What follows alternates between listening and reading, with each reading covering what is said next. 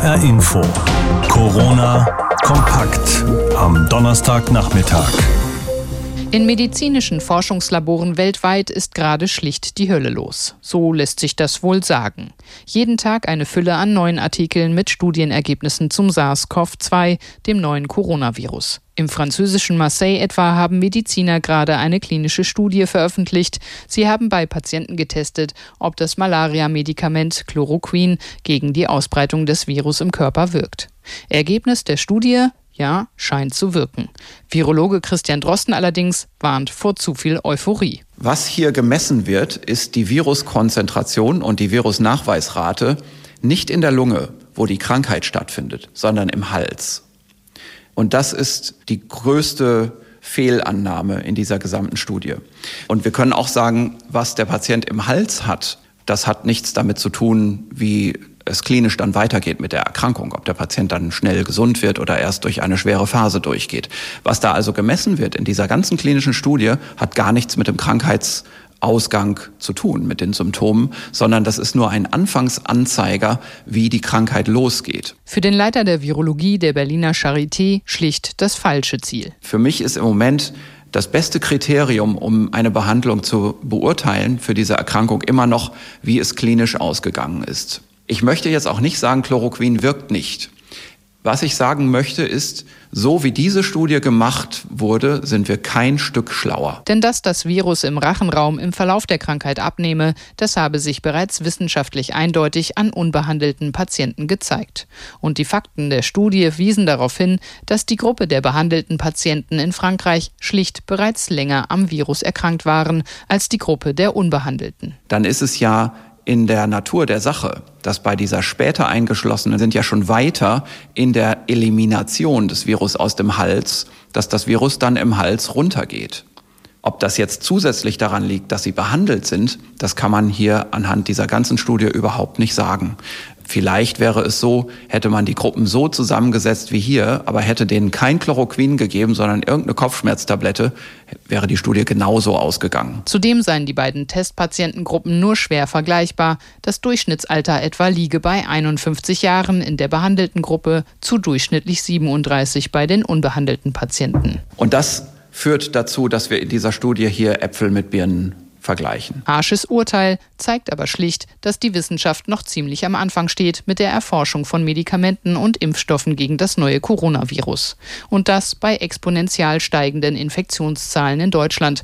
Aktuell sind es laut Robert Koch Institut 11.000 Fälle, Stand heute 0 Uhr.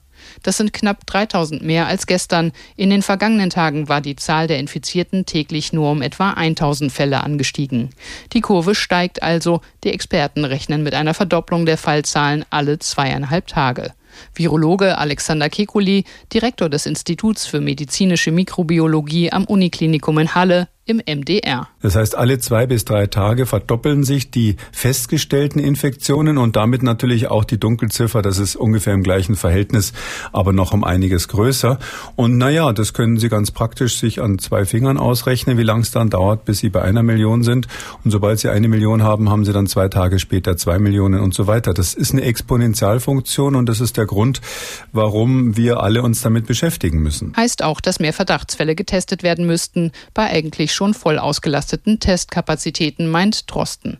Das Robert Koch Institut schätzt, dass pro Woche derzeit etwa 160.000 Tests in deutschen Laboren möglich sind und auch durchgeführt würden.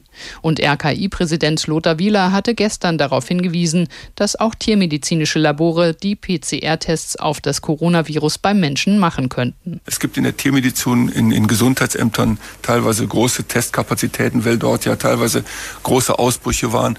Ich erinnere Sie zum Beispiel an die Blauzungenkrankheit, wo ja Hunderttausende von Tieren getestet wurden. Und das ist dieselbe Testmethodik.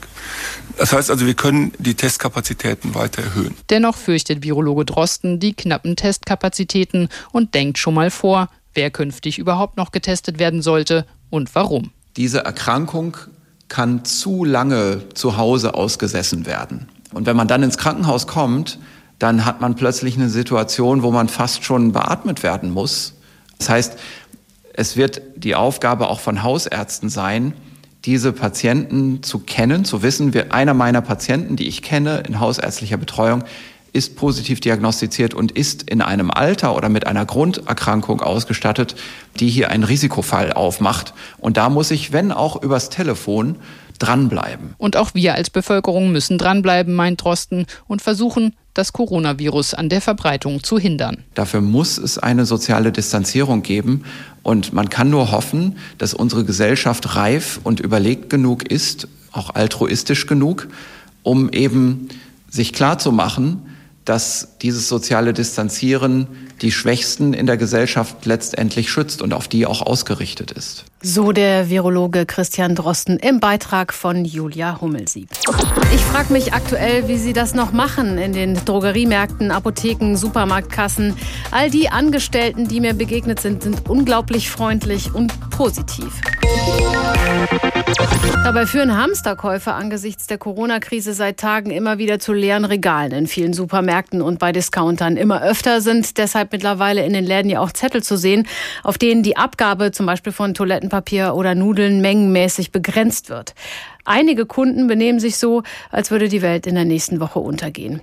Darüber habe ich gesprochen mit Jochen Ruths, Präsident des Handelsverbandes Hessen. Ich habe es angesprochen, in einigen Läden hängen schon Zettel, dass von bestimmten Produkten nur noch drei Exemplare pro Haushalt abgegeben werden. Das scheint mir aber eher Eigeninitiative zu sein. Oder reagiert der hessische Einzelhandel auch gemeinsam auf Hamsterkäufe? Naja, was heißt gemeinsam auf Hamsterkäufe? Ich meine, die Hamsterkäufe äh, tauchen ja nun jetzt spezifisch insbesondere im Lebensmitteleinzelhandel auf. In den typisch deutschen Produkten vorweg das Klopapier, wo man sich ja fragen muss, wie viel will sich denn da jemand zu Hause hinlegen? Ja, mhm. also irgendwann muss ja da auch mal eine Sättigung des Marktes äh, vorliegen, aber das ist ja scheinbar wieder erwartend bis jetzt nicht eingetreten. Aber irgendwann ist die Wohnung wahrscheinlich auch mal voll. Äh, so, ja. Insofern hat der Lebensmitteleinzelhandel in Hessen zumindest gemeinschaftlich das zu steuern, dass äh, die, die großen Firmen sagen, wir müssen gucken, dass jeder Markt was abbekommt, dass überall was hinkommt. Das ist vielleicht die gemeinschaftliche Aufgabe und dann mag es dann vielleicht auch Sinn machen, dass man sagt, hier, bevor wieder einer nur einen ganzen Wagen volllegt mit, äh, mit Klopapier, beschränkt es jetzt einfach mal, was eigentlich keiner wollte, weil man davon ausgegangen ist, dass die Leute auch irgendwann mal vernünftig sind. Ministerin Klöckner hat ja gerade gesagt, die Regale werden wieder aufgefüllt, die Lieferkette ist nicht gerissen. Jetzt machen die Menschen aber ja schon eine andere Erfahrung. Und selbst wenn der Handel jetzt die Menge an Toilettenpapier auf meinethalben zwei oder drei Packungen pro Haushalt beschränkt, das sind ja trotzdem zwei Pakete mehr als sonst. Kein Hersteller der Welt kann doch so viel mehr spontan auch liefern.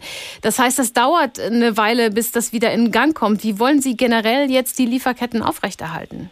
Naja gut, ich, äh, ich sag mal, der Lebensmitteleinzelhandel hat natürlich einfach die Situation, dass er sagt, wir haben unsere normalen Kontingente, die produziert werden, die kommen auch nach. Das kommt auch sukzessive nach und es ist eben jetzt ein Verteilungsproblem oder eine, will gar nicht sagen Verteilungsproblem, sondern eine Verteilungsaufgabe und die, die endet unter Umständen darin, dass man es nachher wirklich auf ein normales Produkt runterdröselt und dann auch mal sagt, naja gut, wir haben in den letzten, sag mal, 40 Jahren es geschafft, den deutschen Markt mit Toilettenpapier zu versorgen. Wir werden das jetzt auch schaffen. Frau Merkel hat so. ja gestern in ihrer Ansprache auch äh, das Personal äh, im Gesundheitssystem und eben auch an den Kassen der Supermärkte speziell gelobt und sich bedankt. Mir selbst hat eine Kassiererin gerade erst gesagt, dass viele Kunden aber sehr unfreundlich sind und auch von Drohungen habe ich schon gehört. Können Sie da als Verband Ihr Personal auch irgendwie schützen?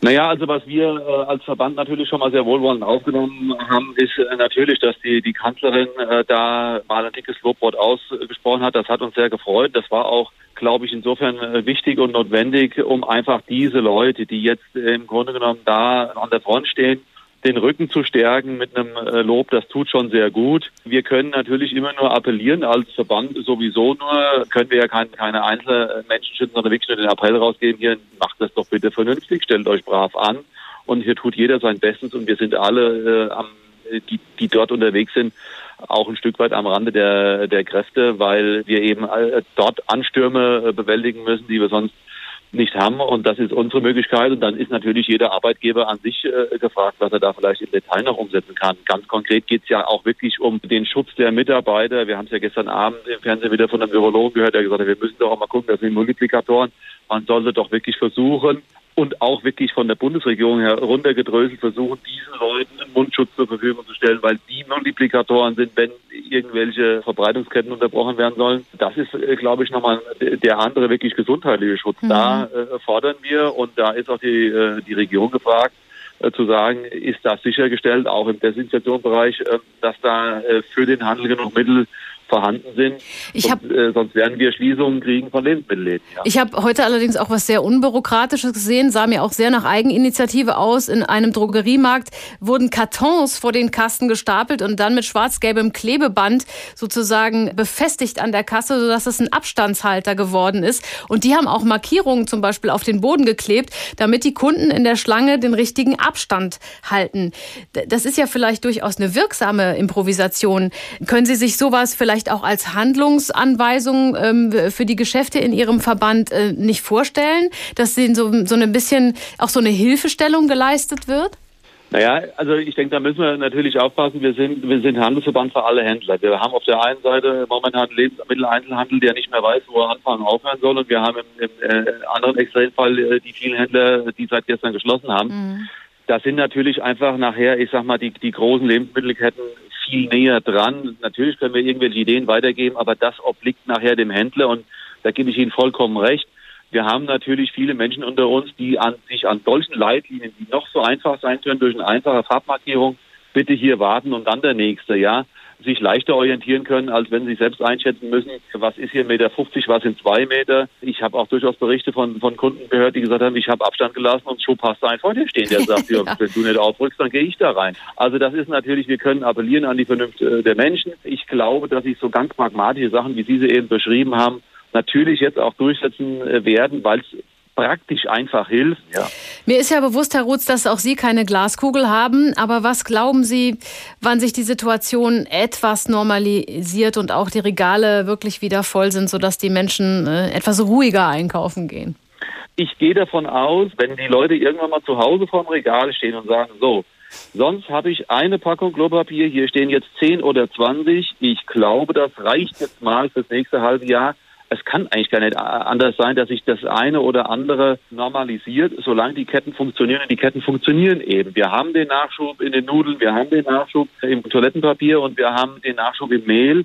Solange die Ketten funktionieren, müsste es sich eigentlich definitiv in absehbarer Zeit in den Regalen normalisieren. HR Info. Viele von uns können dieser Tage von zu Hause aus arbeiten oder ihren Arbeitsalltag anpassen, damit sich im Betrieb das Coronavirus nicht verbreitet. Das wollen auch die Ärzte in unserem Land, aber viele von denen haben Kontakt zu Corona-Patienten und können sich dann auch noch nicht richtig schützen. Tja, was bleibt dann? Andrea Bonhagen beleuchtet die Situation. Dr. Ralf Fönscher ist Allgemeinmediziner mit einer Praxis in Petersburg bei Fulda. Er macht sich Sorgen. Grundsätzlich gehen uns bald die Handschuhe und die Händedesinfektion aus. Das Problem ist halt, dass viele Menschen aufgrund der Panik, die war, das Ganze eingekauft haben und äh, jetzt wir nichts mehr bekommen können. Mundschutz ist ein sehr kostbares Gut und auch sehr rar, was nicht mehr vorhanden ist. Hönscher schätzt, dass seine Vorräte noch zwei bis drei Wochen reichen. Das Abstrichzentrum der Region habe aber keine Schutzanzüge und keine geeigneten Masken mehr. Die Preise auf dem Weltmarkt seien utopisch. Die Kassenärztliche Vereinigung, Bund, Land könnten nicht helfen. Hönscher fühlt sich im Stich gelassen. Von einer Mehrfachnutzung, wie die Kassenärztliche Vereinigung Hessen sie inzwischen empfiehlt, hält er nichts. Ein Freund hat angeboten, er könne seine eigene Flasche Desinfektionsmittel in der Praxis vorbeibringen und stattdessen lange Hände waschen.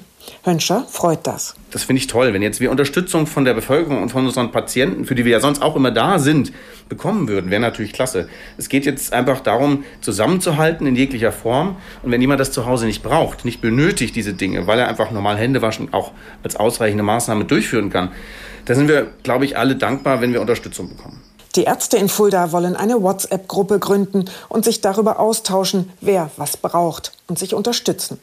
Eine Zahnärztin aus der Nähe von Marburg erzählt, wie riskant aus ihrer Sicht in Zeiten von Corona das Bohren ist. Schutzbrille und Mundschutz reichten da nicht als Virenschutz. Zahnarzt Jörg Thiemer von der Praxengruppe Confidence aus Bensheim erklärt. Wir sind ja in, in Praxen ständig dem Sprühnebel ausgesetzt. Das kennt ja jeder, der schon mal beim Zahnarzt war. Und äh, der Bohrer setzt an und dann kommt Wasser und dieses Wasser verteilt sich als feiner Nebel in der Luft und bleibt bis zu 30 Minuten nachweisbar.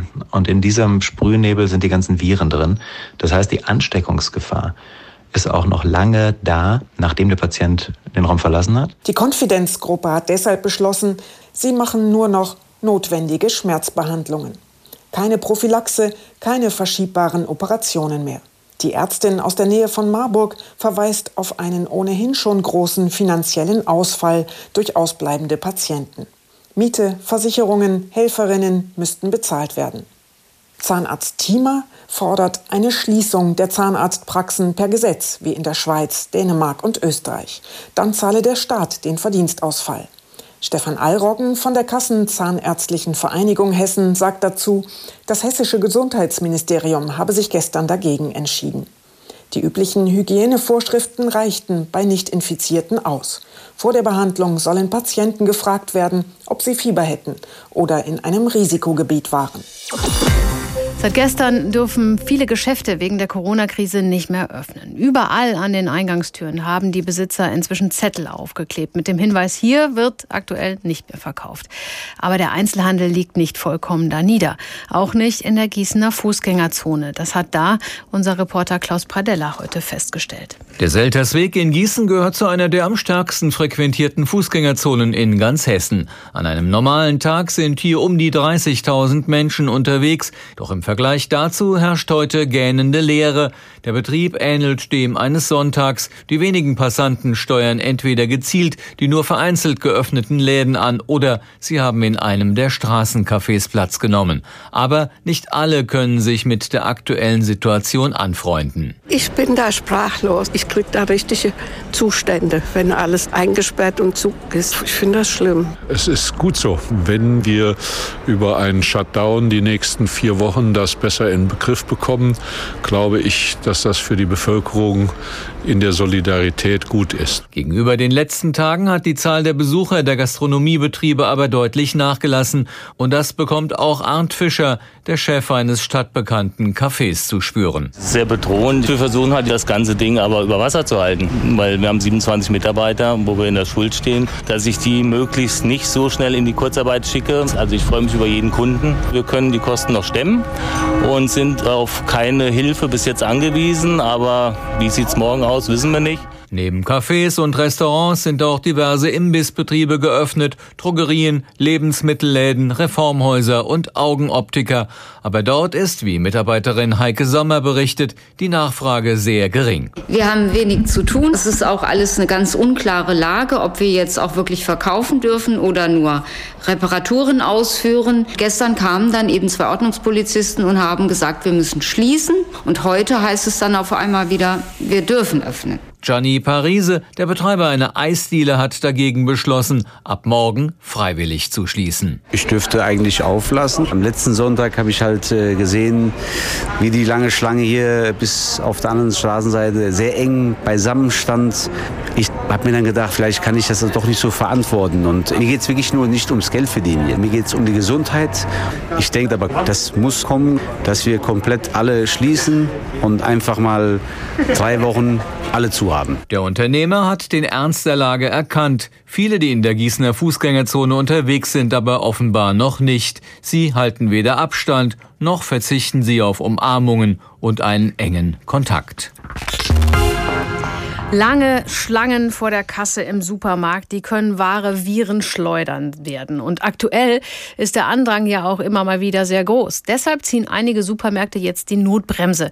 Zum Beispiel Edeka. Da darf nur noch eine bestimmte Anzahl Kunden gleichzeitig ins Geschäft. Und damit das eingehalten wird, steht Wachpersonal vor der Tür. Jens Wellhöhner über die neuen Sicherheitsregeln in Supermärkten in Corona-Zeiten. Hallo, Sie müssen sich bitte hinten anstellen. Eine Warteschlange vor der Tür des Edeka-Supermarkts in Wabern im Schwalm-Eder-Kreis. Marktchef Jan Pollmer ist quasi der Türsteher. Er passt auf, dass nicht so viele Kunden auf einmal zur Tür reinkommen. 100 bis 150 Kunden dürfen es sein auf 2000 Quadratmeter Ladenfläche. Das ist die Regel und sie wird durchgesetzt. Das war jetzt mehr aus der Not geboren, weil es einfach gerade zu voll wurde. Wir sind an Sicherheitsunternehmen dran. Ich rechne heute Abend oder morgen, dass wir auch ein und Security-Firma hier stehen haben. Nicht alle Kunden haben dafür Verständnis. Die Schilder habe ich schnell geschrieben. In unserer Kassenfrauen sitzen an der Kasse diskutieren mit jedem Kunden. Das nee, das das? Ein Mann winkt entnervt ab. Doch die meisten in der Kundenschlange haben anscheinend Verständnis. Na ja, gut, es ist ungewohnt. Wa? Man kriegt erst mal einen Schock, was denn äh, nur hier war. Na ja gut, aber da müssen wir durch. Hilft ja alle nichts. Ja. Was will man sagen? Wir haben ja Zeit. Aber jetzt müssen wir damit leben. Eine Person pro Einkaufswagen, mehr kommen nicht rein.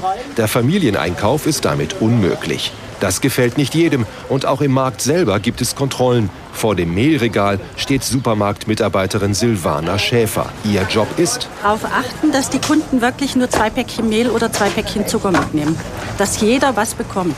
Das Mehlregal wird zum Brennpunkt. Silvana Schäfer muss sich einiges anhören von erbosten Kunden. Richtig, weil nicht alle Kunden sind nicht.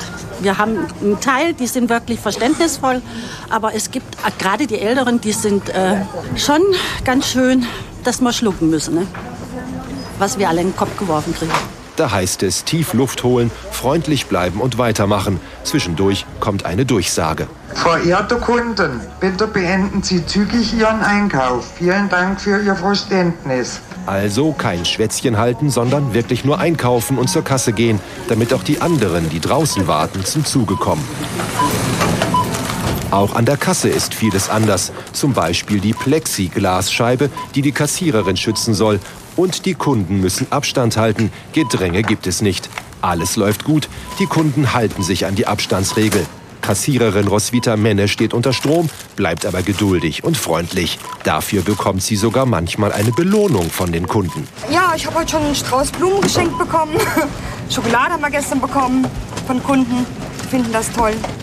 Lichtblicke bei all dem Stress. Es ist eine völlig neue Situation für das Supermarktpersonal und für die Kunden. Gewöhnungsbedürftig, aber wohl nötig in Zeiten von Corona. Wenn wir aktuell Berichte aus der Region Grand Est in Frankreich sehen, wo es besonders viele Corona-Fälle gibt, dann hören und sehen wir, wie die Krankenhäuser da an ihre Grenzen kommen. Und die Armee springt ein, transportiert Patienten und baut Feldlazarette. Auch in Deutschland will die Regierung vorsorgen. Im Gesundheitswesen sollen schnell Ressourcen aufgestockt werden. Aber wie in Frankreich können auch wir Personalbetten und medizinische Geräte nicht einfach so herbeizaubern. Ja, aber wir haben ja auch noch die Bundeswehr. Und ihre Chefin, Verteidigungsministerin Annegret Kramp-Karrenbauer, bereitet die Soldatinnen und Soldaten auch schon mal auf einen Einsatz in diesen ganz speziellen Zeiten vor. Wir kämpfen gegen einen unsichtbaren Gegner, so der Titel des aktuellen Tagesbefehls der Verteidigungsministerin. Unsichtbar, aber mit einem Namen, das neuartige Coronavirus. Uns allen muss bewusst sein, dass dieser Kampf gegen das Virus ein Marathon ist und äh, dass äh, es am Ende vor allen Dingen darauf ankommen wird, dass wir über lange Strecken auch Fähigkeiten vorhalten, Fähigkeiten äh, auch äh, zur Verfügung stellen können. Und das wird insbesondere die Aufgabe der Bundeswehr sein. Nämlich dann, so Kramp-Karrenbauer, wenn die Kraft der zivilen Stellen eine Grenze erreiche. Noch sei die Bundeswehr nicht so gefordert wie andere, helfe aber bereits vielerorts. Dafür könnten die Bundesländer gestützt auf das Grundgesetz um Amtshilfe bitten. Bislang sei das rund 50 Mal geschehen, sagt Kramp-Karrenbauer. 13 Mal sei die Bundeswehr dem nachgekommen. Bekannt sind die Bilder vom Megastau an der polnischen Grenze, wo Soldaten Getränke und Essen verteilen. Oder die Ankündigung, Berlin beim Aufbau eines Corona-Notkrankenhauses auf dem Messegelände zu helfen. Vor allem aber habe das Beschaffungsamt der Bundeswehr bereits für rund 241 Millionen Euro medizinisches Material für Deutschland eingekauft. Rund um den Globus alles äh, zu besorgen, äh, was man an Schutzmasken, an Ausstattung, an Atmungsgeräten bekommen kann. Im nächsten Schritt gehe es darum, dank Reservisten mehr tun zu können. Deren Verband hat nach eigenen Angaben mehr als 115.000 Mitglieder. Die Bundeswehr verfüge über einen, Zitat, großen Pool an Spezialisten, so Kramp-Karrenbauer. Zugleich warnt sie vor überzogenen Erwartungen. Im deutschen Gesundheitssystem sei man nur ein Juniorpartner. Auf einen Aufruf der Sanität habe es aber bereits mehr als 2300 Rückmeldungen gegeben. Jetzt geht es darum, dass wir die auch in den anderen äh, Truppenteilen Reservistinnen und Reservisten ähm, aufrufen. Und dann sind da noch weitere Gedankenspiele, etwa das, Soldaten und Fahrzeuge auch bei Transportengpässen einzusetzen. Die Ministerin hat das, was Generalinspekteur Eberhard Zorn anspricht, zuvor in einem Zeitungsinterview vorgeschlagen. Das Thema ist Transport. Wir sind ja flächendeckend abgedeckt mit unseren Logistik- und Versorgungsbataillonen, die hier unterstützen könnten, so die Amtshilfeanträge entsprechend vorliegen. Sicherheit und Ordnung, das ist im Inland Aufgabe der Polizei, nicht der Bundeswehr. Generalinspekteur Zorn unterstreicht deshalb, dass den Soldaten da enge Grenzen gesetzt seien. Wir haben also hier eine ganz klare Limitierung durch unsere rechtsstaatlichen Vorgaben und an die sind wir unverändert gehalten. Also es braucht sich keiner Sorgen machen, dass die Bundeswehr Corona-Partys auflöst oder Ausgangsbeschränkungen überwacht. Der Kampf gegen das Virus, ein Marathon. Wie lange der am Ende dauern wird, da will sich die Verteidigungsministerin nicht festlegen. Sie richtet aber, ganz wie zuvor die Kanzlerin, einen Appell an alle. Wer keine dauerhafte Ausgangssperre will mit all seinen Belastungen, der muss jetzt selbst höchste Disziplin wahren. Insofern liegt es jetzt in der Hand jedes Einzelnen, seinen Beitrag dazu zu leisten, dass dieser Marathon etwas kürzer wird. HR Info. Corona kompakt am Donnerstagnachmittag.